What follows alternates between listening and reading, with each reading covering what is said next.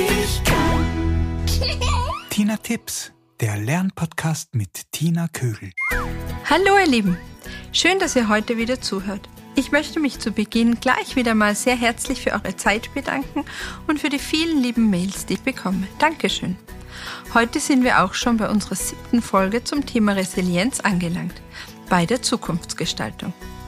Resilienz bedeutet ja psychische Widerstandsfähigkeit. Das heißt, dass resiliente Menschen schwierige Lebenssituationen ohne anhaltende Beeinträchtigungen überstehen. Resiliente Menschen gelangen nach Krisen schneller wieder auf die Beine und zurück in ihre psychische Balance. Unser letzter Punkt befasst sich mit der Zukunft. Es ist wichtig, dass wir einen positiven Blick auf die Zukunft werfen. Das heißt, wir haben immer eine Wahlmöglichkeit und müssen uns nicht dem Schicksal ergeben. Wir können immer gestalten und einen positiven Weg wählen. Dabei ist es aber wichtig, dass wir positive Wege kennen, Hobbys haben oder Sport treiben. Vor allem aber wir Eltern sollen den Kindern einen positiven Zukunftsgedanken vorleben. Wir sollen auch auf regelmäßig Sport achten, denn der stärkt das Wohlbefinden und setzt Endorphine frei, sogenannte Glückshormone. Aber auch Pausen machen oder zur Ruhe kommen ist wichtig. Hier kann man mit Yoga oder Kindermeditation arbeiten. Wir können auch mit den Kindern schöne Reisen machen oder schöne Unternehmungen. Dabei können wir achtsam auf die kleinen Dinge schauen. Es tut auch gut, Hobbys nachzugehen oder den Kindern unterschiedliche Aktivitäten anbieten, bis sich ein Hobby herauskristallisiert, wie Malen oder Reiten oder Fußball, Federball oder Kartenspiele.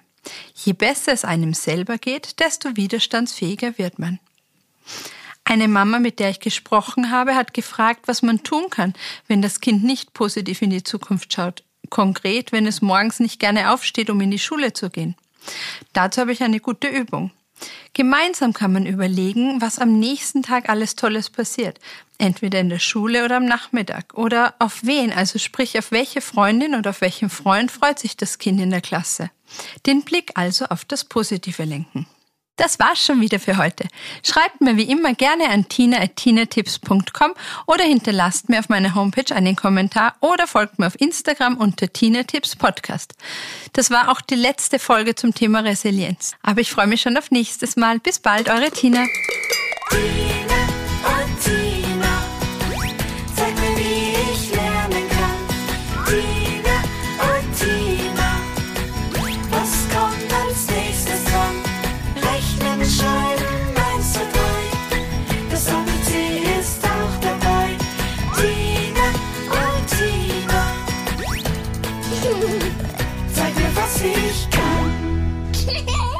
Dieser Podcast wird produziert von der Agentur Nordhang.